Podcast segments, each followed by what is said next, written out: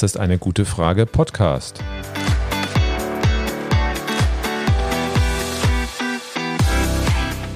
Der Podcast zur Klimakrise. Und zur Energierevolution. Und Cornelia. Und Volker Quaschning.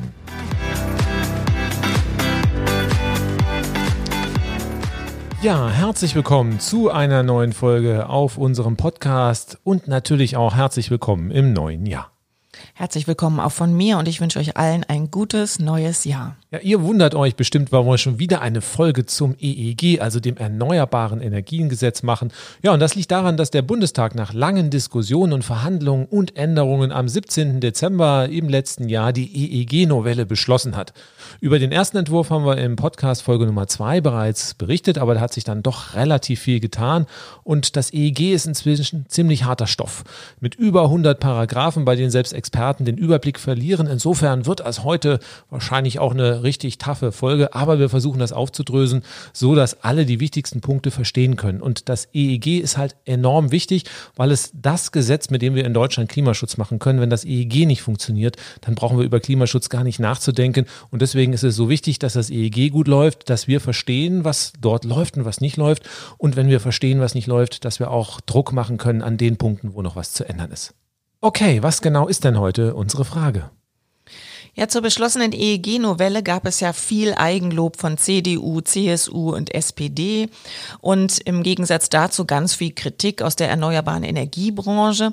Aber im Gegensatz zum ersten Entwurf gab es durchaus auch positive Stimmen, also wohlwollende Stimmen aus der Branche für die jetzt äh, beschlossene Fassung. Wie ist das denn mit der Kritik? Welche Kritik ist jetzt noch angebracht und ähm, gibt es denn irgendwelche positiven Entwicklungen? Ja, und die wohlwollenden Stimmen waren auch eher das Resultat von dem Good Guy, Bad Guy Spiel, was wir hier bei der Entwicklung der EEG-Novelle gesehen haben. Ja, das ist so eine Verhandlungstaktik, die man anwendet, um seine Gegner über den Tisch zu ziehen.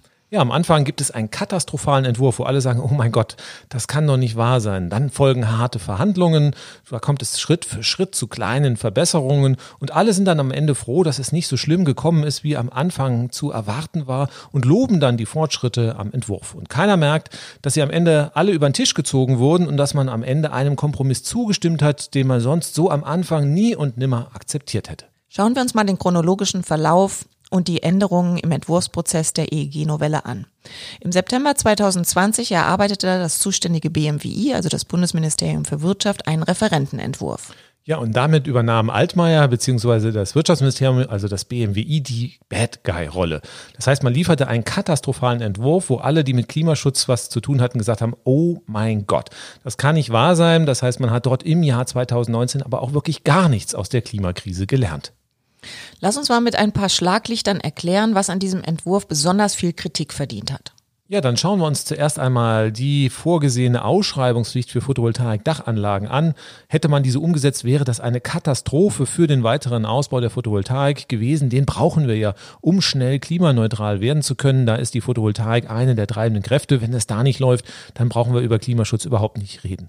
Und hier wollte das Wirtschaftsministerium eine Ausschreibepflicht ab 100 Kilowatt einführen. 100 Kilowatt, das sind ungefähr so 500 Quadratmeter Photovoltaikanlage oder Dachfläche, die man dafür braucht, so ungefähr 10 Einfamilienhäuser.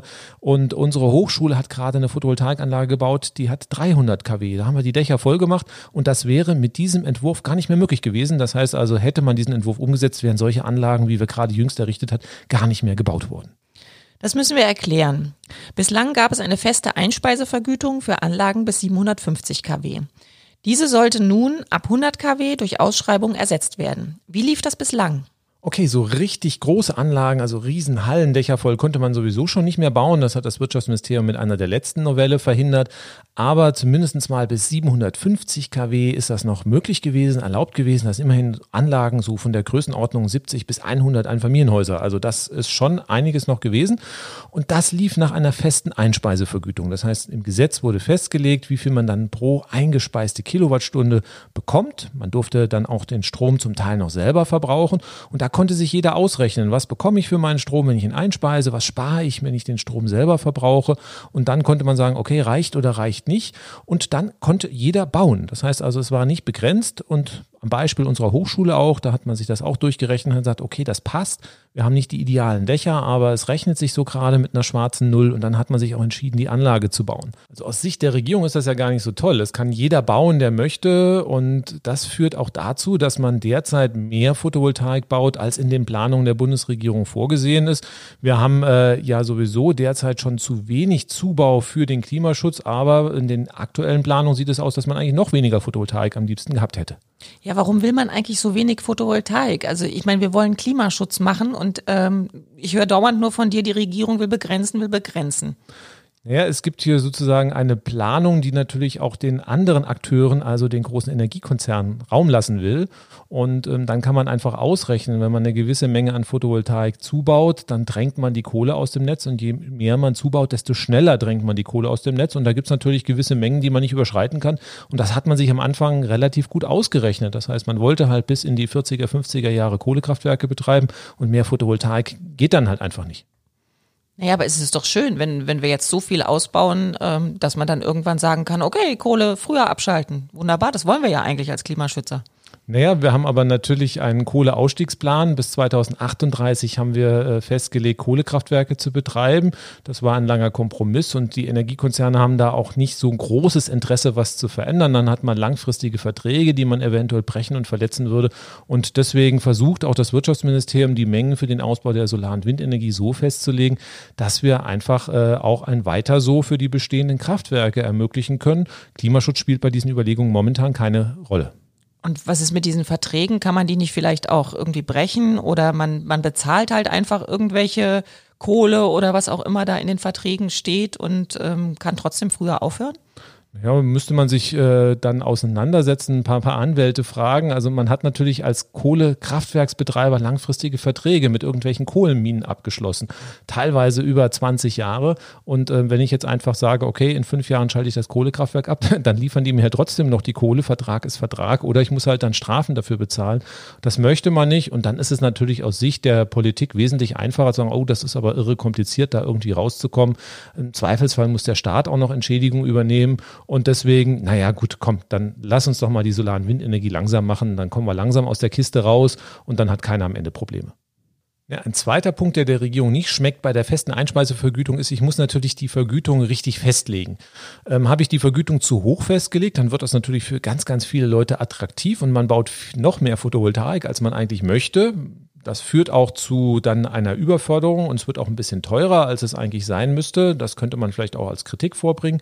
Äh, legt man auf der anderen Seite die Vergütung zu niedrig fest, dann reicht es nicht für die Wirtschaftlichkeit und es werden weniger Anlagen gebaut, äh, als man möchte. Auch das ist schon passiert. 2015 hat man auch die Zubaukorridore, die Mengen, die man bauen wollte, hier in Deutschland deutlich unterschritten. Das ist natürlich das Risiko, aber ich glaube, es ist auf alle Fälle besser als eine Ausschreibung, wo einfach die Menge gedeckelt ist und äh, die dann auch für den Klimaschutz nicht ausreicht. Also insofern ganz, ganz wichtig ist der Eigenverbrauch, weil man äh, hier dann auch teuren Strombezug vermeiden kann und das ist für die Motivation halt enorm wichtig. Das heißt also nicht nur die äh, Vergütung ist entscheidend, sondern dass der Eigenverbrauch und die Chance dafür. Das heißt, wenn ich Solarstrom selber verbrauche, dann muss ich ja den Strom nicht mehr aus dem Netz beziehen. Und da spare ich mir dann natürlich äh, einen Haufen Kosten von den teuren Stromeinkauf. Ich muss auch viele Umlagen äh, und Abgaben nicht bezahlen. Bei großen Anlagen ist zwar die EEG-Umlage fällig, aber sonst nicht viel. Ja, und das führt natürlich dazu, dass man eine hohe Motivation hat. Außerdem einfach ist das auch ein ideeller Wert, einfach, dass man sagt, ich habe meinen Solarstrom, das ist mein eigener Strom, den mache ich mir selber, den verbrauche ich mir selber. Das ist genauso wie die Tomate auf dem Balkon, die schmeckt halt einfach besser äh, als die aus dem Supermarkt, obwohl die wahrscheinlich genau die gleiche ist. Und ähm, das ist auch eine Motivation, die fällt natürlich auch weg, wenn ich jetzt das Modell wechsle und auf die Ausschreibung gehe. Nun sollte es also nicht mehr die festen Einspeisevergütungen geben, sondern Ausschreibungen. Was ist denn jetzt bei Ausschreibungen anders?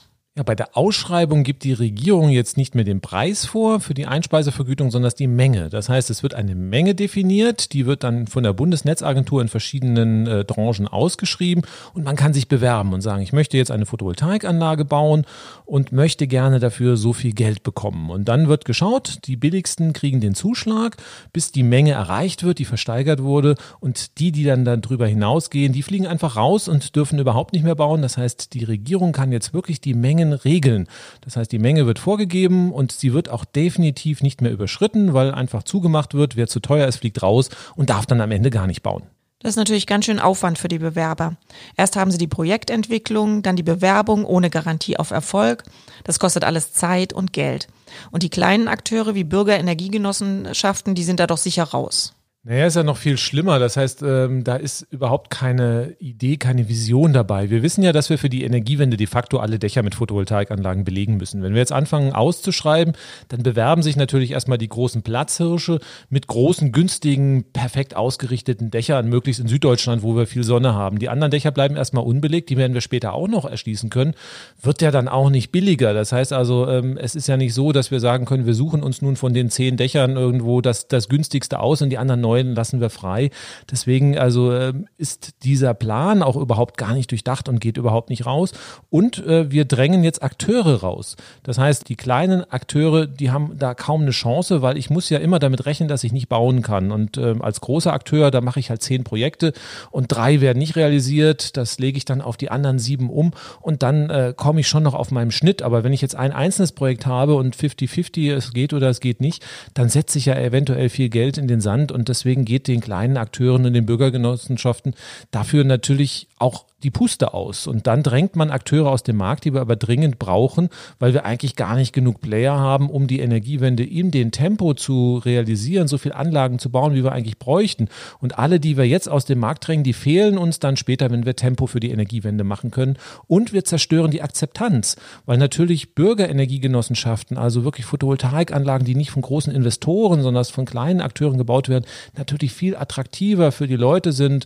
Man hat viel mehr das Gefühl, Teil der Energiewende zu sein und auch das zerstört man natürlich mit solchen Ausschreibungen.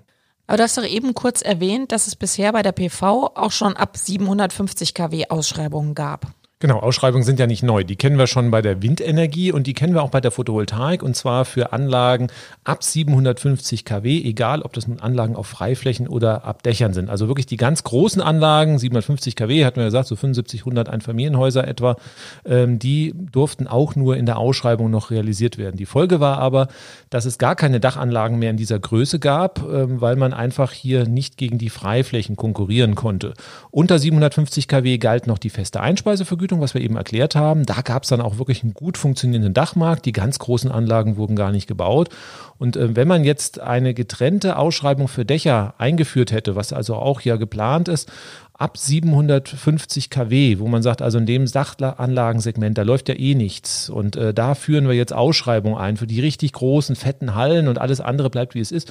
Das wäre eine Kröte gewesen, die man hätte schlucken können. Dann hätte man gesagt, okay, da kommt eine Ausschreibung dazu und wir bauen noch ein paar mehr äh, Anlagen, als wir derzeit äh, es realisieren können. Das wäre noch ganz gut gewesen. Aber so wie das geplant ist, das halt auch wirklich runterzusetzen und den gut funktionierenden Dachmarkt in die Ausschreibung reinzunehmen und zu zerstören, das ist natürlich natürlich einfach ein fatales Signal und auch wirklich eine Kröte, die man so überhaupt nicht akzeptieren kann und einen Angriff auf die Energiewende schlechthin, die man da geplant hat. Wenn ich dich jetzt vorhin richtig verstanden habe, dann wollte man jetzt die Ausschreibung für die Dachanlagen auf 100 kW runtersetzen, sodass es also nicht mehr nur diese riesigen Dachanlagen betrifft, sondern auch kleinere Dächer. Genau, ab 100 kW sollte die Ausschreibung gelten und das kann man sich überlegen. So eine Anlage 100 kW kostet irgendwas so zwischen 80 und 100.000 Euro. Das hat bislang äh, der kleine Mittelständler einfach mal so beauftragt, einen Installateur angerufen hat, komm, mach mal und dann war das relativ schnell erledigt und nicht sonderlich aufwendig. Das heißt, das ist ja eine Summe 80, 100.000 Euro, da kauft man nur zwei, drei Firmenwagen dafür. Also auch das ist irgendwas, was relativ flott geht und wo man dann nicht einen großen Aufwand betreibt. Nun soll man die Ausschreibung, sollte man in die Ausschreibung rein, das ist jetzt zum Glück so nicht gekommen. Und äh, das heißt, man soll dann für 100.000 Euro erstmal eine Firma beauftragen, die soll irgendwie entsprechend einen Entwurf machen. Dann muss man sich bei Werben, bei der Ausschreibung, weiß nicht, ob man bauen kann. Boah, also ich glaube, da hätten echt viele die Lust verloren und die äh, Konsequenz wäre gewesen, dass diese kleinen Anlagen vermutlich in Deutschland überhaupt nicht mehr gebaut worden wären. Die Good Guys haben ja durchgesetzt, dass es nicht ganz so dicke gekommen ist. Dazu aber später mehr. Was ist denn jetzt das nächste Schlaglicht? Ja, im Referentenentwurf waren auch wirklich extrem schlecht gemacht die Regeln für die Ü20-Anlagen. Ja, da müssen wir erstmal erklären, worum es sich bei Ü20-Anlagen oder den sogenannten ausgeförderten Anlagen handelt.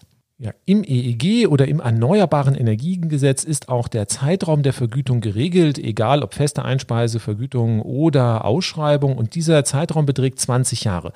Das heißt, man hat Anspruch auf eine Vergütung 20 Jahre lang plus das Jahr der Inbetriebnahme. Also wenn ich im Jahr 2000 eine Photovoltaikanlage in Betrieb genommen habe, dann habe ich einen Vergütungsanspruch bis Ende 2020. Was dann danach passiert, das war nicht wirklich geregelt. Wie lange leben denn die Anlagen eigentlich? Naja, eine Photovoltaikanlage lebt also mindestens 20 Jahre. Also die Hersteller von Photovoltaikmodulen geben in der Regel 20, eher 25 Jahre Garantie. Und wir haben auch schon Anlagen gesehen, die 40 Jahre geschafft haben. Bei der Windkraft geht man auch von mindestens 20 Jahren aus. 25 bis 30 Jahre sind da durchaus auch drin. Nach 20 Jahren sind die Anlagen dann bezahlt und könnten nach noch einige Jahre billigen Strom liefern. Sie könnten eigentlich doch auch die Energiewende preiswerter machen. Ja, das Teure bei Photovoltaik- und Windkraftanlagen sind ja die Anschaffungskosten. Und wenn ich erstmal eine Photovoltaik- oder Windkraftanlage abbezahlt habe, dann habe ich natürlich kaum mehr Kosten. Ein bisschen Pacht, bisschen Versicherung, vielleicht auch mal ein bisschen Wartung oder Ersatzteile, wenn mal was kaputt geht. Aber im Großen und Ganzen kostet das kaum mehr was. Und bei vielen Anlagen wäre der Betrieb dann billiger als bei Kraftwerken der Energieversorger, also Kohle- oder Atomkraftwerken möglich. Das wollte die Regierung nicht nutzen. Nein, nicht wirklich. Also man hat versucht, jetzt eine Einspeisevergütung festzulegen, hat gesagt, es gibt also den Marktwert Solar für Solaranlagen, das wären dann gut zwei Cent die Kilowattstunde. Das ist schon richtig, richtig wenig, aber vielleicht noch okay. Aber es ist weniger als Kohle- und Gaskraftwerke zurzeit bekommen. Und zusätzlich wollte man dann noch für äh, alle Anlagen eine Smart-Mieterpflicht einführen. Das heißt, auch für kleine Anlagen hätte man einen teuren Zähler einbauen müssen, der also auch nochmal jedes Jahr richtig Zählermiete kostet kostet. Ja, und wenn ich dann wenig, ganz, ganz wenig Einspeisevergütungen bekomme und dann noch einen teuren Zähler bezahlen muss, dann reicht das in, die Regel, in der Regel nicht mehr, um die Kosten zu decken. Aber da wäre ja Eigenverbrauch noch möglich. Ja, da wollte man auch einführen, dass man auf den Eigenverbrauch auch bei kleinen Altanlagen eine Eigenverbrauchsumlage hätte zahlen müssen. Und da hätte man auch nochmal die Zähler umrüsten müssen, um überhaupt diesen Eigenverbrauch messen zu können. Und da kommen auch schnell ein paar hundert oder sogar ein, 2000 Euro an Umrüstungskosten dann für die Anlagenbetreiber dazu. Und äh, das rechnet sich dann auch vor allen Dingen für kleine Anlagen nicht wirklich. Die Konsequenz wäre gewesen, wenn das so gekommen wäre, dass ganz, ganz viele Anlagen nach 20 Jahren wirklich abgebaut worden wären werden, obwohl sie noch funktioniert hätten, hätte man die Anlagen von den Dächern runtergerissen.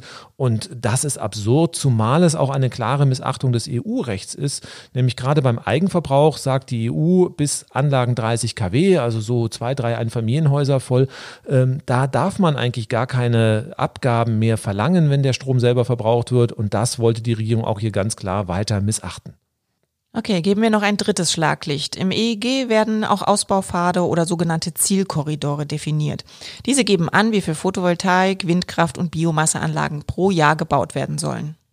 Ja, die sogenannten Zielkorridore der Ausbaupfade, die gibt es schon immer im Erneuerbaren Energiengesetz. Bislang waren die Werte, wie gesagt, zu niedrig, um überhaupt irgendwelche Klimaschutzziele erreichen zu können. Und diese Zielkorridore, die sind essentiell. Das EEG ist ja durch äh, die Ausschreibung so zu einem Instrument der Planwirtschaft geworden. Der Markt darf ja nicht mehr bestimmen, wie viele Anlagen gebaut werden. Das macht die Regierung.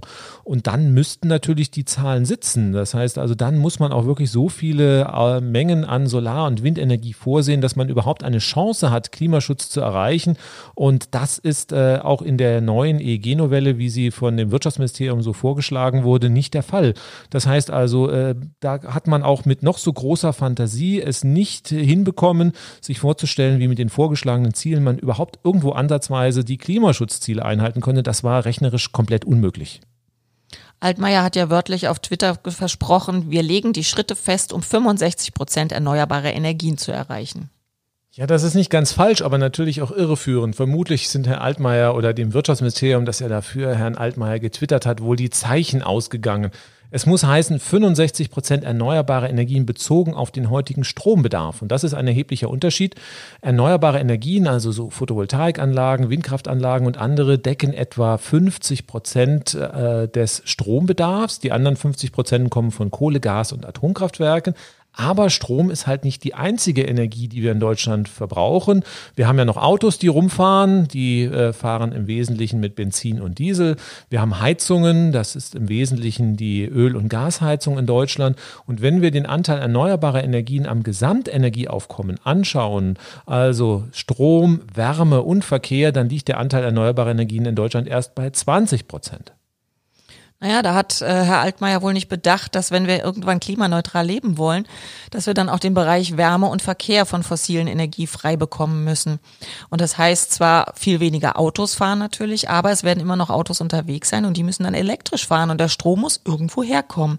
Und auch bei der Wärme ähm, müssen die Heizungen umgestellt werden, also die fossilen Öl- und Gasheizungen müssen durch klimaneutrale Heizungen äh, ersetzt werden und ähm, ja, viele davon wahrscheinlich durch effiziente Wärme Wärmepumpen, aber auch dafür ist Strom nötig.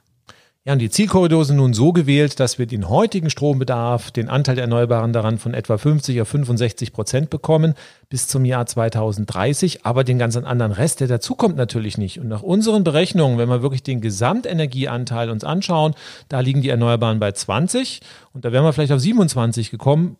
Das ist nicht ansatzweise für irgendetwas ausreichend. Zum Beispiel will die EU bis zum Jahr 2030 55 Prozent CO2 einsparen. Wie soll das mit 27 Prozent Erneuerbaren klappen? Und äh, die Regierung will bis zum Jahr 2050 klimaneutral werden. Ja, wie soll das funktionieren, wenn wir im Jahr 2030 erst 27 Prozent erneuerbare Energien haben? Das heißt also, diese Zielkorridore, das war ein reiner Witz. Und auch hier konnte man einfach nur sagen, oh mein Gott, ihr habt im Jahr 2019 wirklich überhaupt nichts verstanden.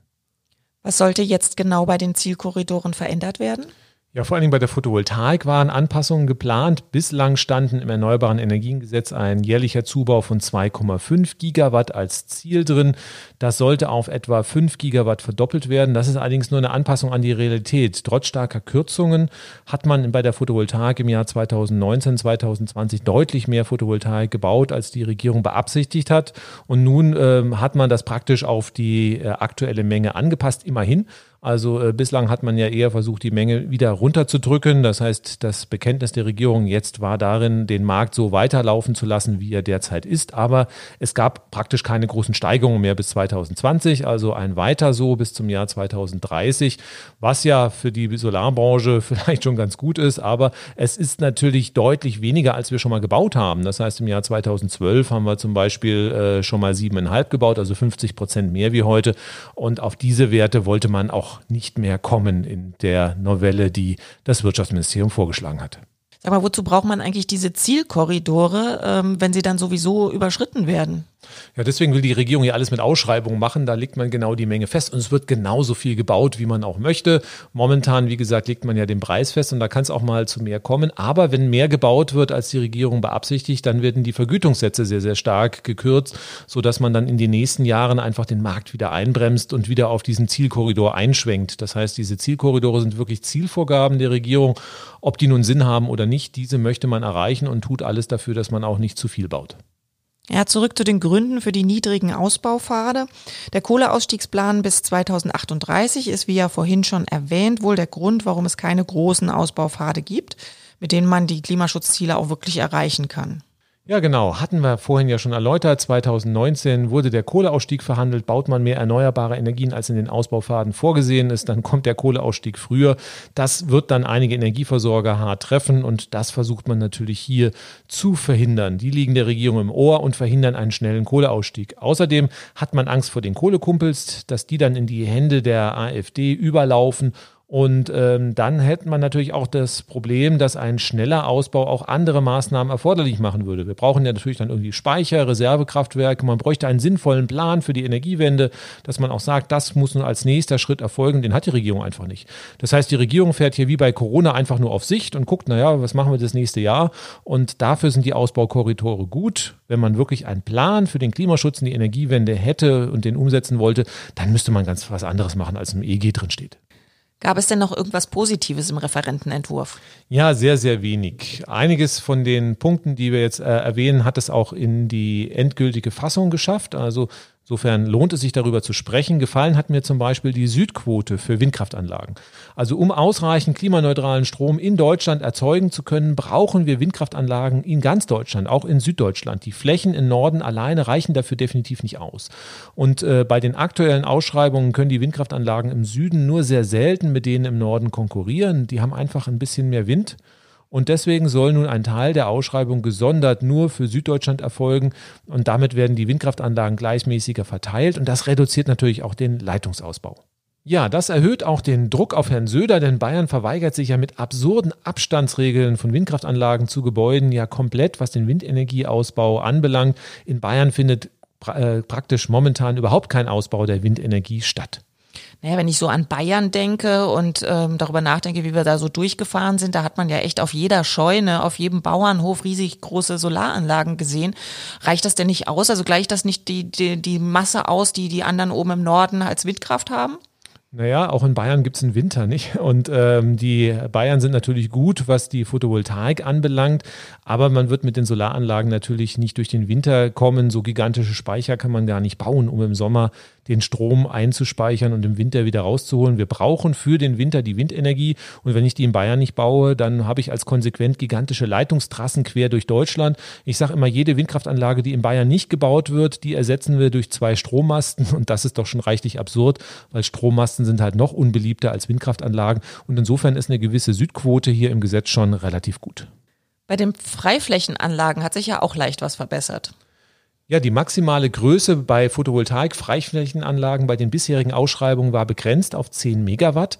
Das sind also Anlagen so in der Größenordnung von 10 Hektar. Und äh, früher hat man viel, viel größere Anlagen gebaut. Also es gibt in Deutschland Anlagen, die haben 200 Hektar. Dann hat man die Größenbegrenzung beschlossen. Warum auch immer. Einen triftigen Grund gibt es eigentlich nicht.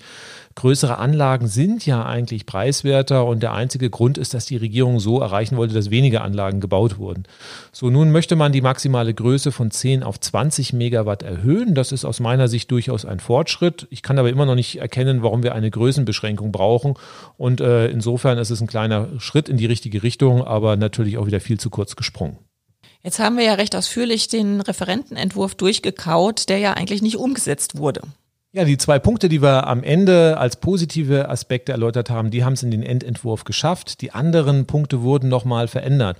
Aber wir haben die ganz klar nochmal erläutert, um wirklich zu zeigen, wie unwillig das Wirtschaftsministerium ist, einen Entwurf vorzulegen, mit dem wir hier Klimaschutz erreichen können. Es ist auch nochmal gut zu verstehen, was am Ende dann beschlossen wurde, was als Kompromiss rausgekommen ist, warum es da überhaupt Kompromisse gibt und nochmal, um zu zeigen, wie das Ministerium hier wirklich arbeitet, wie es hier Konzepte vorlegt und äh, wie es hier einen funktionierenden Klimaschutz in Deutschland ja regelrecht unterläuft. Es geht ausschließlich darum, den Ausbau erneuerbarer Energien so niedrig wie möglich zu halten. Darum gibt es nicht mal äh, ein Plan, der ansatzweise funktioniert. Stattdessen gibt es ein katastrophales Bad Guy-Konzept, was vorgelegt wird, sodass dann auch nach Zugeständnissen im Verhandlungsprozess der Zubau nicht allzu groß wird. Das heißt, es sind da Kräfte am Werk, die die Energiewende für grünes Teufelszeug halten, die äh, den Klimaschutz als nice to have ansehen. Es gibt auch sicherlich noch ein paar Klimaleugner bei den äh, Unionsparteien, die eigentlich in die Reihen der AfD gehören, aber die dort noch gehalten werden sollen. Und diese politischen Spielchen, die man da macht, die sind wichtiger als wirksamer Klimaschutz. Man hat schon die nächste Bundestagswahl hier in Fokus, in der Beobachtung. Und da möchte man die Messlatte auch so niedrig wie möglich halten um äh, Spielraum zu haben für mögliche schwarz-grüne Koalitionsverhandlungen. Und dafür ist man bereit, ein wertvolles Jahr beim Klimaschutz wieder komplett zu opfern. Das heißt also, diese politischen Spielchen sind wichtiger als Klimaschutz. Und das wollten wir einfach nochmal ganz klar herausstellen. Der nächste Schritt im Gesetzgebungsprozess ist der Kabinettsbeschluss. Da sind alle Ministerien beteiligt, also auch das Umweltministerium. Und das sollte ja eigentlich anders als das Wirtschaftsministerium wirklich Interesse daran haben, wirksamen Klimaschutz zu machen. Am 23.09. hat das Kabinett die EEG-Novelle beschlossen, ohne dass es wirklich große Änderungen gab. Ja, das war schon traurig. Es gab ja keinen öffentlichen Aufschrei des Umweltministeriums, die gesagt hätten, nee, so geht das nicht. Wir brauchen wirklich endlich mal richtigen Klimaschutz. Da müssen wir große Änderungen, Nachbesserungen machen. Das ging so ein bisschen hinter den Kulissen. Öffentlich hat man kaum etwas davon mitbekommen. Ja, und dann wurden kleine Veränderungen gemacht. Also eine substanzielle Veränderung war die Erhöhung der Ausschreibung bei den Dachflächen. Wir hatten ja vorher sehr stark kritisiert, dass man mit 100 kW versucht hat, das Dachsegment komplett kaputt zu machen. Da hat das äh, Umweltministerium durchgesetzt, dass die Grenze von 100 auf 500 kW angehoben wurde. Aber auch das wäre eine Verschlechterung gegenüber dem bisherigen Status quo gewesen. Ja, und dann hätten wir eine Novelle gehabt, die ja, also nicht wirklich irgendeinen Aufbruch beim Klimaschutz gebracht hat. Die äh, zu geringen Zielkorridore waren auch Gegenstand. Auch da konnte man sich nicht einigen.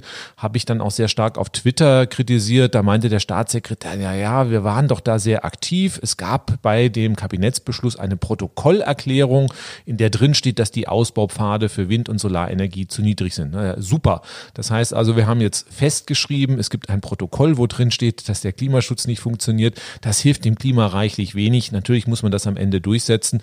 Und da ist im Kabinett relativ wenig passiert und man hat das dann einfach auch, auch vielleicht aus Zeitgründen so ins Parlament durchgeschoben und gehofft vielleicht, dass da dann Besseres passiert.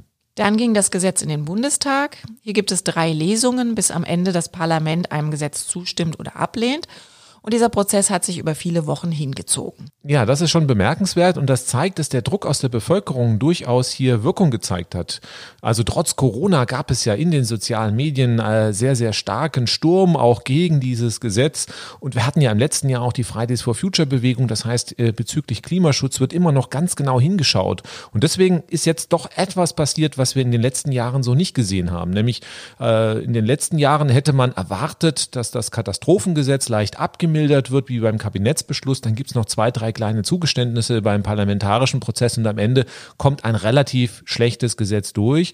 Und äh, es gab nicht nur zwei, drei kleine Änderungen, sondern im Bundestag gab es jetzt doch sehr, sehr massiven Einspruch und harte Verhandlungen von Seiten der SPD, aber auch aus Seiten der CDU. Das heißt, auch einige CDU-Abgeordnete haben sich zusammengetan, mehr gefordert. Und da war der Druck vom Parlament doch relativ groß, jetzt hier stärkere Veränderungen zu machen, als wir in den ganzen letzten Jahren beim Gesetzgebungsprozess gesehen haben, wo dann auch sich wirklich dann dieses Katastrophengesetz meistens irgendwie zu größeren Teilen durchgesetzt hat. Und das ist interessant und dann schauen wir uns noch mal im Detail an, was da jetzt auch rausgekommen ist.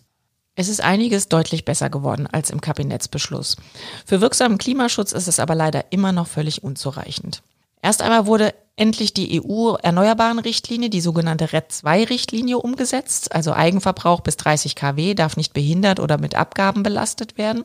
Und diese EU-Richtlinie ist seit 2018 in Kraft, aber die Regierung hat sie bislang einfach ignoriert. Ja, und das ist schon bemerkenswert, dass äh, auch hier der Kabinettsbeschluss diese EU-Richtlinie weiterhin ignoriert hat, aber natürlich jetzt in der finalen äh, Gesetzesvorlage, die dann auch beschlossen wurde vom Bundestag, da ist diese Richtlinie wirklich umgesetzt. Das heißt, es gibt keine Eigenverbrauchsabgabe für selbstverbrauchten Solarstrom mehr für Anlagen bis zu einer Größe von 30 Kilowatt. Bislang musste man diese Abgabe schon ab 10 Kilowatt äh, dann bezahlen und das äh, umfasst nun Anlagen bis zu einer Größe von etwa 150 bis 200 Quadratmeter, die man nun bauen kann, wirklich ohne Abgaben für Eigenverbrauch zahlen zu können und damit sind praktisch alle Ein- und Zweifamilienhäuser von der Eigenverbrauchsumlage dann befreit und das ist eine deutliche Verbesserung. Früher hat diese Grenze von 10 kW dazu geführt, dass man bei Einfamilienhäusern oftmals gar nicht die Dächer komplett voll gemacht hat, um sich diese Abgabe zu sparen. Also man hat hier wirklich große Dachflächen auch teilweise unbelegt gelassen. Und da haben wir jetzt wirklich einen richtigen Schritt. Das heißt, wir erwarten jetzt auch, dass im Zuge dieser Gesetzesänderung auch dann die Ein- und Zweifamilienhäuser, wenn dort Anlagen gebaut werden, auch wirklich die Dächer vollgemacht wird. Das ist also erstmal sehr gut. Besser wäre es gewesen, die Eigenverbrauchsumlage komplett abzuschaffen, also nicht äh, ab 30 kW sie weiterhin zu erheben. Es gibt andere Länder, die das gemacht haben. Und da hätten wir noch viel mehr Dynamik bei erneuerbaren Energien erreichen können. Vor allen Dingen im Gewerbe, die dann auch größere Anlagen bauen, weil sich da die Photovoltaik dann richtig krass gerechnet hätte.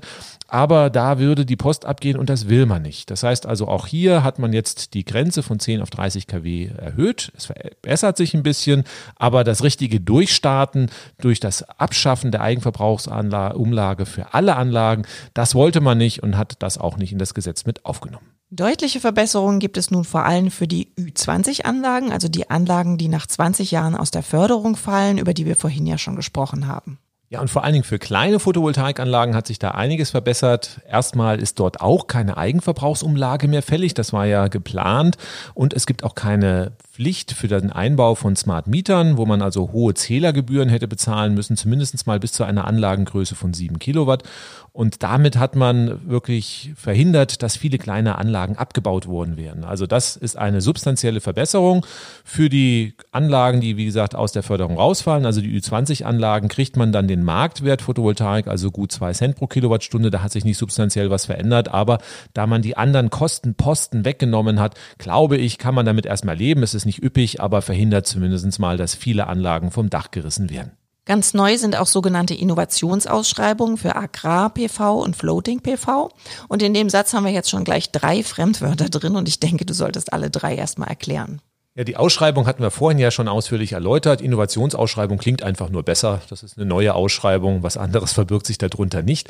Und dann haben wir zwei andere Begriffe. Die Floating PV. Also Floating PV sind Photovoltaikanlagen, die man ja auf schwimmenden Flößen auf irgendwelchen Seen installiert. Das wird in Deutschland, glaube ich, nicht so viele Anwendungsgebiete geben, aber das möchte man gerne mal ausprobieren. Ist okay.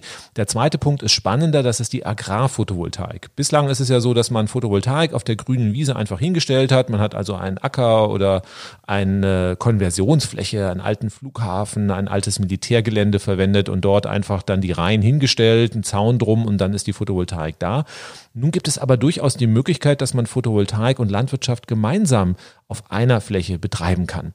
Das heißt, wir stellen die Photovoltaikanlagen ein bisschen weiter auseinander, vielleicht sogar auch senkrecht die Reihen hin und dann können wir zwischen den Reihen Landwirtschaft betreiben. Und das ist relativ spannend, weil wir doch recht große Flächen brauchen und so eine Gemeinschaftsnutzung der Flächen erreichen können von Photovoltaik und Landwirtschaft.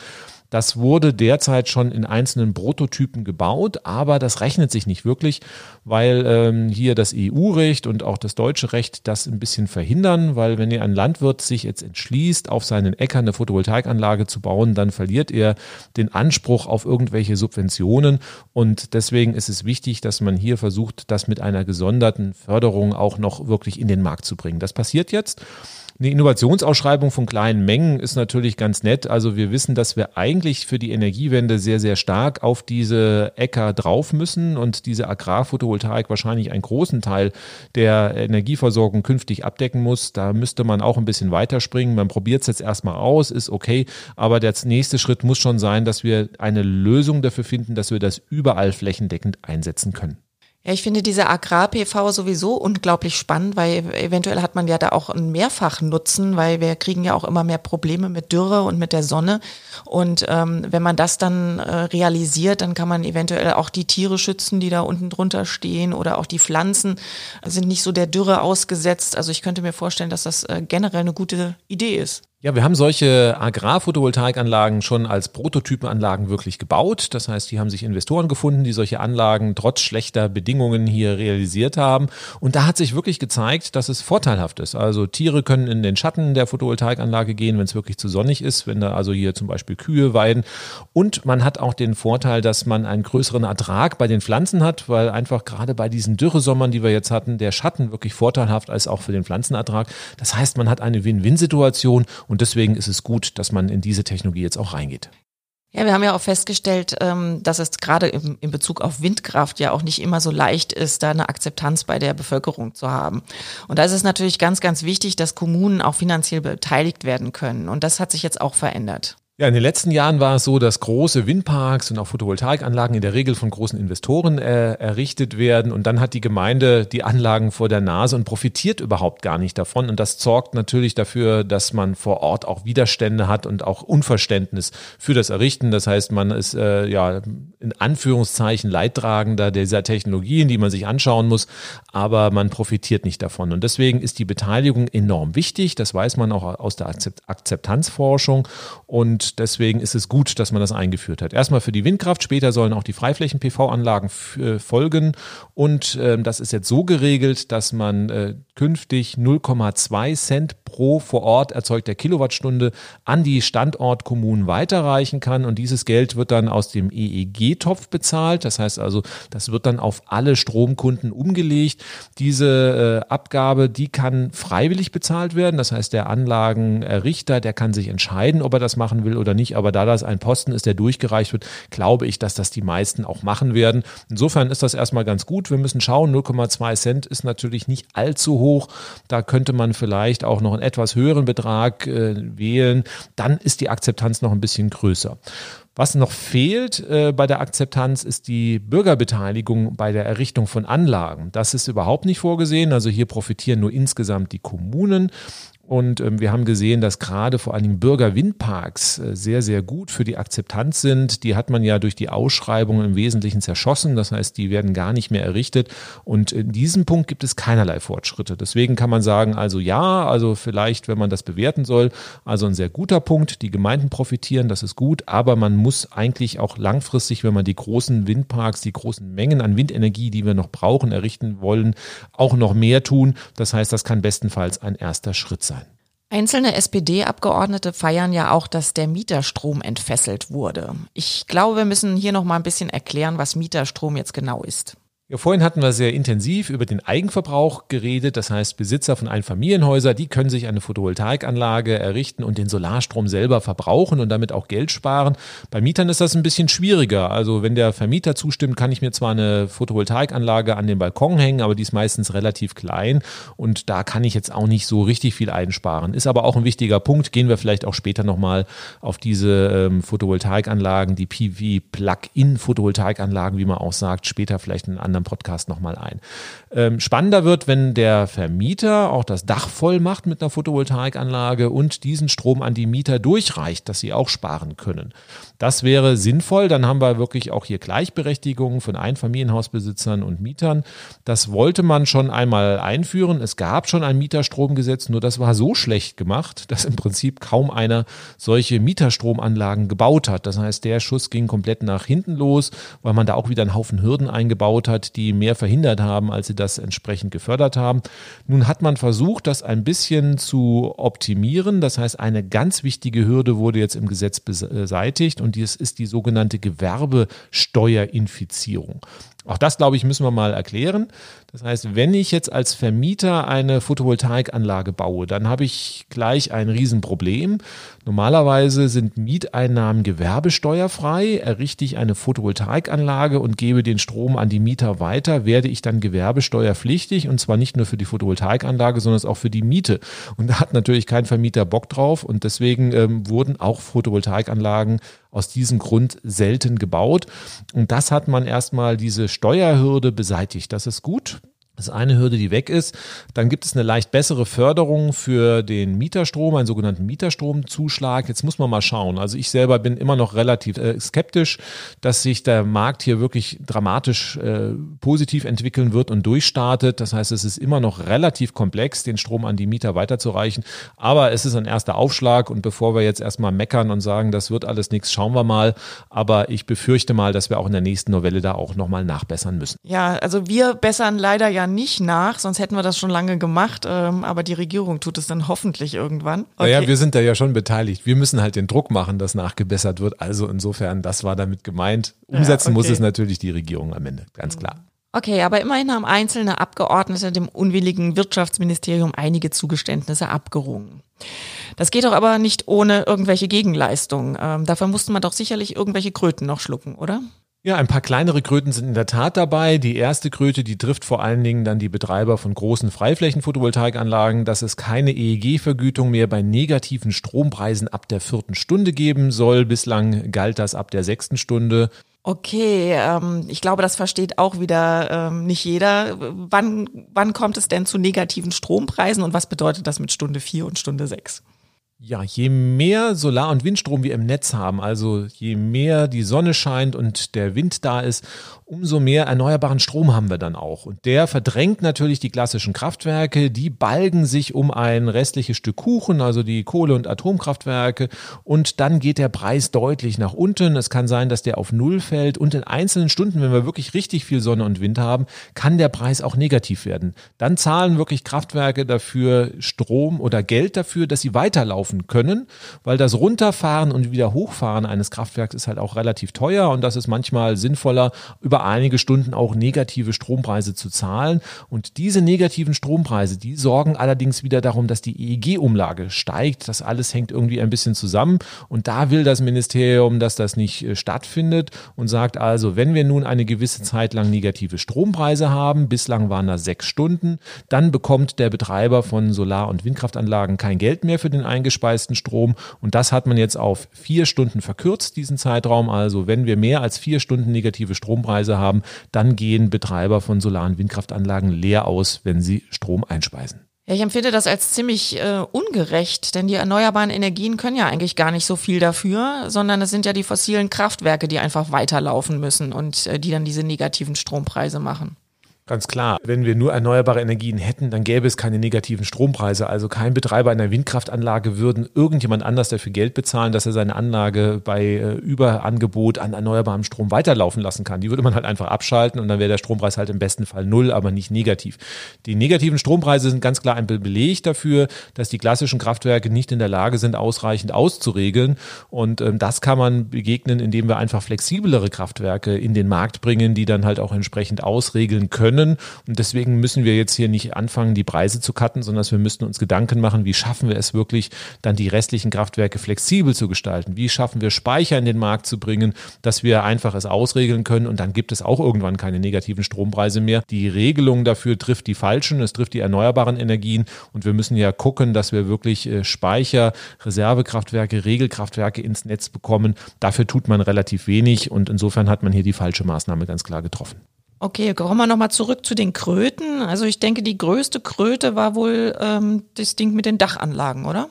Ja, über die Dachanlagen hatten wir vorhin ja schon ausführlich gesprochen. Im Referentenentwurf war vorgesehen, dass alle Photovoltaikanlagen ab 100 kW in die Ausschreibung sollen, also alle Dachanlagen ab 100 kW. Im Kabinettsbeschluss sollte diese Grenze auf 500 kW nach oben gesetzt werden und nun im endgültigen Entwurf stehen 750 kW im Prinzip wie es vorher war, nur dass es jetzt auch getrennte Ausschreibungen von Freiflächen und Dächern gibt, was tendenziell sogar eine leichte Verbesserung wäre.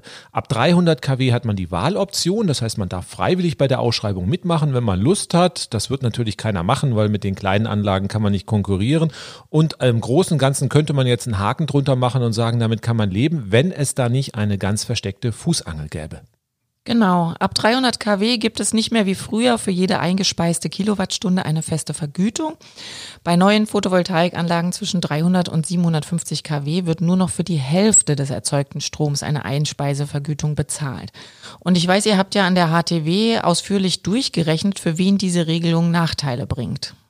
Ja, wenn ich nur für die Hälfte meines Stroms eine Einspeisevergütung bekomme, muss ich ja die Anlage irgendwie anders finanzieren. Und das geht natürlich nur über Eigenverbrauch. Das heißt, ich muss also mindestens die Hälfte meines Stromes äh, selbst verbrauchen. Gelingt mir das, habe ich erstmal keine Nachteile. Also kann ich die Hälfte meines Stroms oder noch mehr selber verbrauchen, dann äh, ändert sich im Prinzip zu vorher nichts. Problematisch wird es, wenn ich einen geringen Eigenverbrauch habe. Das ist dann der Fall, wenn ich ein relativ großes Dach habe und nicht so viel Strom brauche. Zum Beispiel bei Bauern Bauernhöfen kann das der Fall sein. Deswegen haben wir auch gesagt, das ist so das typische Bauernopfer, was da äh, beschlossen wurde. Das heißt, wenn ich also einen großen Bauernhof habe, der richtig große Ställe hat und drunter braucht er halt nicht so viel Strom und wenn der Bauer dann einfach seine Dächer, seine riesen Gestallungen voll macht, dann hat er eine relativ große Anlage und kann vielleicht nur 10 oder 20 Prozent des Stroms selber verbrauchen. Die anderen 70, 80 Prozent müsste er einspeisen. Das kann er jetzt nicht mehr. Er kriegt ja nur noch für die Hälfte den Strom, äh, seines Stroms dann eine Einspeisevergütung. Und dann geht er für den Rest im Prinzip leer aus. Und das führt dazu, dass sich die Photovoltaikanlage dann in dem Fall nicht mehr rechnet. Und dann hat der Bauer zwei Möglichkeiten. Er baut die Anlage nicht mehr oder die Anlage wird deutlich, deutlich kleiner, sodass dann der Eigenverbrauchsanteil steigt. Insofern ist dieser Paragraph, der da beschlossen wurde, wirklich ein Anlagenverhinderungsparagraph. Es gibt gar keinen logischen Grund für diesen Beschluss, auch irgendwie gar keinen anderen Sinn, außer außer dass er einen Teil der Anlagen verhindert, entweder komplett oder dafür sorgt, dass die Anlagen kleiner gebaut werden, als man sie bauen könnte. Irgendwie ist es für mich gerade ein bisschen schwer vorstellbar, dass so ein Bauer so wenig äh, Strom im Eigenverbrauch äh, braucht. Wenn ich mir so überlege, wie die Riesenställe haben mit irgendwie, sie brauchen ja auch Strom für die, fürs Licht, sie haben vielleicht irgendeine Melkanlage. Also da wird doch bestimmt auch viel Strom verbraucht. Ja gut, aber im Vergleich zu Industriebetrieben ist das natürlich eine ganz andere Hausnummer, wenn da irgendwie Schwerindustrie ist, die mit fetten Maschinen arbeitet oder am besten noch mit irgendwelchen Öfen, also richtig äh, Heizenergie hat. Da geht natürlich viel mehr Energie durch und dann hängt es natürlich auch mit der Größe des Gebäudes zusammen. Nicht? Also bei uns äh, in der Hochschule haben wir ja eine Photovoltaikanlage errichtet. Wir haben teilweise fünf oder sechs Stockwerke, Etagen, wo dann der Strom verbraucht werden kann und das heißt also, wir können an bei uns wirklich fast 100 Prozent des Stroms selber verbrauchen, aber wenn man halt seit, seit statt sechs Etagen nur eine Etage hat, also was ja bei Stellen der Fall ist. Ich habe relativ flach und wenn ich dann natürlich nicht irgendwie noch eine Heizung habe, sondern es wirklich nur Licht, dann ist es so, dass ich also unter diesem Dach halt wirklich nur einen sehr kleinen Bruchteil selber verbrauchen kann und dann fällt das wirklich so ins Gewicht, wie ich das beschrieben habe. Das heißt also, die Bauern, die wirklich große äh, Dächer haben, große Gestallungen, die gehen dann im Prinzip leer aus. Genauso wie natürlich dann auch andere Betriebe, zum Beispiel, die nicht so viel Energie verbrauchen und wirklich relativ flache Gebäude haben. Da trifft das natürlich auch zu. Besonders dreist haben sich meiner Ansicht nach die Industrielobbyisten durchgesetzt. Es gibt eine Amnestie für energieintensive Betriebe, die sich vor der EEG-Umlage zu Unrecht gedrückt haben. Die Kosten für den Ausbau erneuerbarer Energien, also die Kosten für die feste Einspeisevergütung und die Ausschreibung, die werden ja alle auf alle äh, Stromkunden umgelegt. Das ist die sogenannte EEG-Umlage und da zahlen alle ein, natürlich natürlich nicht alle. Das heißt, man hat da die energieintensiven Betriebe ausgenommen. Das ist erstmal auch okay, da geht es um internationale Wettbewerbsfähigkeit, aber so richtig sauber ging es hier nicht zu. Das heißt also, viele Milliarden wurden im Zweifelsfall auch zu viel erlassen und da hat man jetzt eine Amnestie äh, reingeschrieben, dass man sagt, okay, also wenn ihr das erlassen bekommen habt, dann ist schon okay. Und dann im Zweifelsfall zahlt halt der kleine Mann oder die kleine Frau am Ende das, was also hier den Betrieben zu Unrecht erlassen wurde. Und da muss man sich auch fragen, ob die EU das überhaupt durchgehen lässt, weil das auch ein Verstoß gegen Wettbewerbsrecht ist. Also insofern kann es auch sein, dass dieser Paragraph am Ende wieder kassiert wird. Also, aber da kann man schon wieder sehen, wie die Lobbyisten hier Einfluss auf die Gesetzesgebung nehmen. Und du machst dir ja auch weiter Sorgen um den atmenden Deckel. Ja, den atmenden Deckel oder wir hatten ihn auch würgenden Deckel genannt, den äh, beobachten wir schon seit einiger Zeit sehr kritisch. Wir haben da eine Studie bei uns an der Hochschule zu verfasst und das muss man vielleicht erstmal erklären. Also die Regierung möchte ja die Mengen an Photovoltaik absenken und äh, wenn sehr viel Photovoltaikanlagen gebaut werden, dann regelt sie das durch, dass sie für neue Anlagen die Vergütung jeden Monat reduziert. Das heißt also, ähm, es ist so, dass jeden Monat geschaut wird, wie viele Anlagen wurden gebaut und sind das viele, dann sinkt die Vergütung relativ schnell ab. Momentan fast zwei Prozent pro Monat. Das heißt also, wenn ich nächsten Monat eine Anlage baue, kriege ich zwei Prozent weniger als derjenige, der diesen Monat eine Anlage gebaut hat. Und dadurch verschlechtert sich natürlich sukzessive die Wirtschaftlichkeit der Photovoltaikanlagen. Momentan ist es noch ganz okay. Das heißt, man kann also hier noch ganz gut die Anlagen bauen und äh, wir können auch leichte Rückgänge in der Vergütung noch abpuffern. Die Photovoltaikmodule werden billiger, das ist erstmal gut, aber wir haben auf der anderen Seite auch einen Fachkräftemangel. Die Installation lässt sich deswegen nicht mehr preiswerter gestalten. Tendenziell werden die Kosten da sogar eher ansteigen. Und wenn auf der einen Seite die Module billiger werden, die Installation aber teurer, dann werden die Preise nicht mehr so wirklich dramatisch nach unten gehen. Und wenn die Vergütung jeden Monat dann um ein oder zwei Prozent abgesenkt wird, führt das dazu, dass wir in ein oder zwei Jahren an einen Punkt kommen, wo sich Photovoltaikanlagen nicht mehr rechnen. Und dann kann es wirklich sein, dass diese Maßnahme, die im Gesetz immer noch vor vorhanden ist, wirklich den Photovoltaikmarkt abwirkt. Also das muss man sehr, sehr kritisch beobachten. Da hätte ich mir gewünscht, dass man das entschärft hätte. Also hier ist eine tickende Zeitbombe im Gesetz noch drin, die den Photovoltaikmarkt auch wirklich zum Erliegen wiederbringen kann, zumindest mal den, der außerhalb der Ausschreibung ist. Das BMU hatte doch in einer Protokollerklärung festgehalten, dass die Ausbaupfade für den Klimaschutz viel zu niedrig sind. Was ist denn jetzt daraus geworden?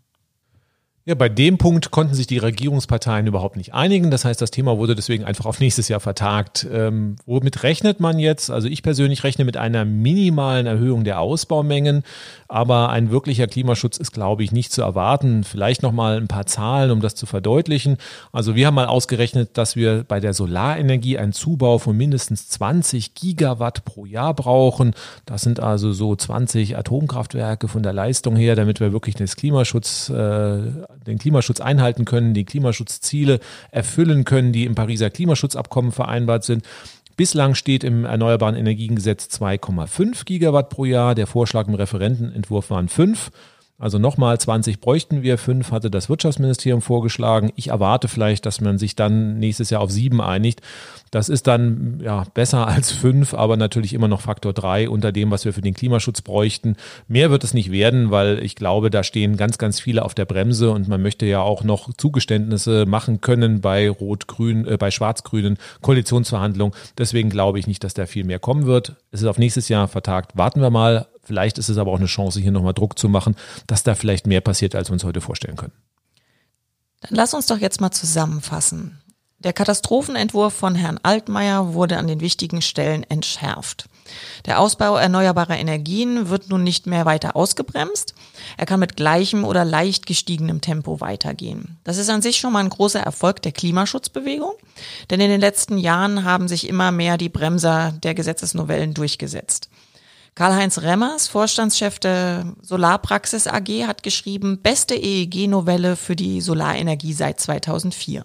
Ich schätze Kalle und seine Einschätzung sehr, aber ich glaube, das ist ein bisschen überoptimistisch, was er hier formuliert hat. Ich glaube, da ist auch noch der Frust der letzten Jahre zu spüren, der also hier wirklich in der Solarbranche vorhanden ist, wo für Novelle für Novelle immer neue Bremsen für die Photovoltaik geschaffen wurden. Der Markt von 2012 bis 2015 auf ein Fünftel geschrumpft ist, 80.000 Jobs vernichtet wurden. Und ähm, da ist es natürlich ganz klar, wenn man jetzt endlich mal eine Novelle hat, wo es nicht, nicht schle noch schlechter wird, wird, sondern es gleichbleibend oder ein Tick besser wird, dann ist das natürlich erstmal aus Sicht der Solarbranche vielleicht auch positiv.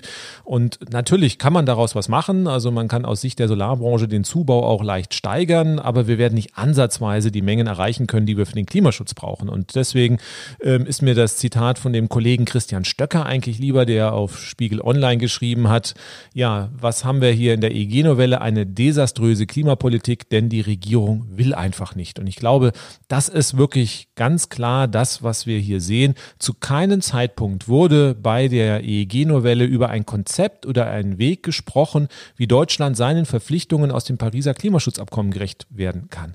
Dafür ist null Wille erkennbar, dafür ist nicht mal eine Diskussion vorhanden und das muss man ganz klar sagen. Wir haben ein EEG, das sicherlich hier ein Kompromiss da ist, den man hier irgendwie ausgelotet hat, wie auch immer, nicht am Tisch saß der Klimaschutz und die Klimaschutzbewegung weiterhin nicht dabei und deswegen hier ganz klar eine Novelle, die irgendwas bewegt, aber in Hinsicht Klimaschutz will die Regierung weiterhin nicht irgendetwas hier auf den Tisch legen, was Erfolg hat. Was müsste denn aus deiner Sicht passieren? Ja, erstmal brauchen wir Zubaukorridore für die Solar- und Windenergie, mit denen wir auch rein rechnerisch überhaupt den nötigen Rückgang der CO2-Emissionen erreichen können, den wir für das Pariser Klimaschutzabkommen brauchen.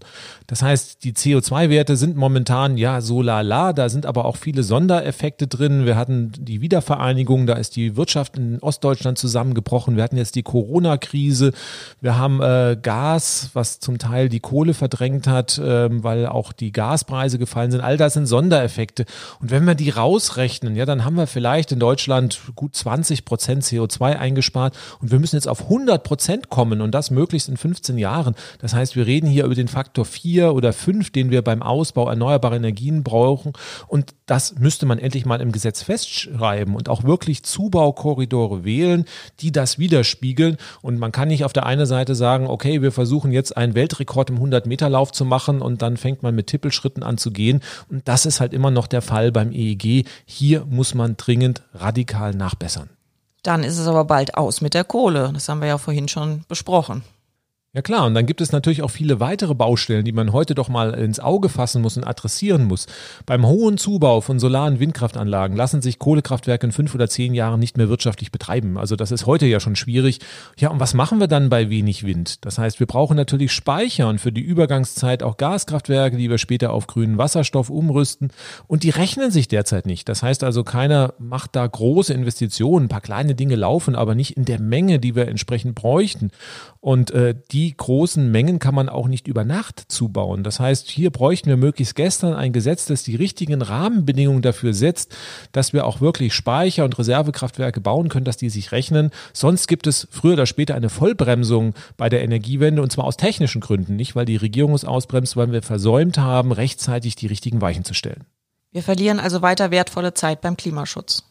Ja, und das, was wir jetzt durch den langsamen Ausbau erneuerbarer Energien und den fehlenden Speicherausbau versäumen, das können wir nachher auch nicht alles nachholen. Das heißt, wir haben jetzt schon einen Fachkräftemangel. Wir können gar nicht beliebig schnell dann zubauen und sagen, schnick, jetzt sind die Anlagen und Speicher da. Dafür brauchen wir Zeit und wir brauchen Personal. Das fehlt uns heute schon. Und wenn wir diese großen Mengen bauen wollen, dann brauchen wir eine Aus- und Weiterbildungsoffensive für erneuerbare Energien und zwar jetzt und zwar in einem großen Umfang wäre ja jetzt auch eine super Zeit nach Corona, neue Arbeitsplätze in Zukunftsbranchen zu schaffen. Aber zurück nochmal zum EEG. Wir haben gesehen, dass durch den Druck der Klimaschutzbewegung schon deutlich mehr passiert als ist, als vor ein oder zwei Jahren denkbar war. Das reicht aber noch nicht aus. 2021 haben wir in Deutschland das Superwahljahr und wir haben gesehen, was auch schon der Druck jetzt, wo noch nicht wirklich der Hoch, die Hochphase des Wahlkampfs ist, äh, auswirkt, wo im Gesetz dann auch Maßnahmen beschlossen werden, die so nicht denkbar sind. Und wenn wir jetzt wirklich den Druck weiter steigern, ich glaube, dann können wir auch wirklich im Wahlkampfjahr richtig, richtig viel erreichen. Ja, ich glaube auch, dass wir als Klimaschutzbewegung da noch ganz, ganz viel Druck machen können, dass wir ganz viel noch verändern können. Geht also auf eure Abgeordneten zu. Wir dürfen, sie dürfen nicht den Eindruck haben, dass sie sich auf so einem schwachen Erfolgen des EEGs ausruhen können. Klärt sie auf, dass es nicht nur darum geht, den Stromverbrauch jetzt erneuerbar zu machen, sondern dass wir eben komplett klimaneutral werden müssen. Also auch im Wärmebereich und im Verkehr. Ähm, wir bekommen einfach einen viel höheren Strombedarf als jetzt, wenn wir da noch umbauen im Wärme- und Verkehrbereich. Macht Ihnen klar, was wir von Ihnen erwarten, dass wir auch Aufbau von Speichern brauchen, dass wir Gaskraftwerke brauchen, die man später auf grünen Wasserstoff äh, umrüsten kann, ja, dass wir auch Lösungen brauchen für den Kohleausstieg, ja, dass es nicht sein kann, dass dann noch alte Kohleabnahmeverträge irgendwie verhindern, dass wir aus der Kohle aussteigen können. Und ähm, ja, es muss, müssen die ganzen Hürden und Obergrenzen abgeschafft werden beim, beim Ausbau der erneuerbaren Energien. Es müssen diese Umschulungs- und Ausbildungsmaßnahmen angestoßen werden im Bereich äh, Erneuerbare und im Klimaschutz. Ja, und alles in allem brauchen wir einfach Gesetze und Maßnahmen, die das Einhalten des, der Klimaschutzziele auch wirklich ermöglichen.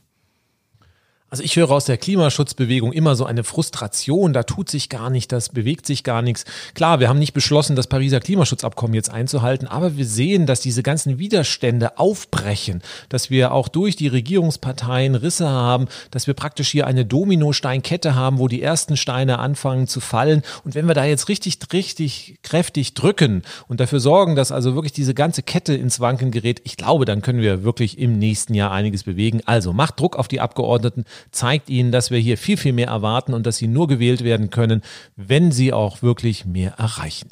Wenn ihr euch fragt, wie ihr Druck auf die Abgeordneten machen könnt, ihr könnt zur Bürgersprechstunde gehen, also im Moment nicht gehen, sondern im Moment passiert das meiste online, aber das machen die Abgeordneten eigentlich und da dann ähm, mit den Abgeordneten in, ins Gespräch kommen. Ihr könnt auch zum Beispiel mal auf die Webseite von Schwarm for Future gucken. Ähm, dort könnt ihr euch auch beteiligen. Da könnt ihr euch zusammenschließen mit anderen und dann eben auch Druck auf die Abgeordneten machen.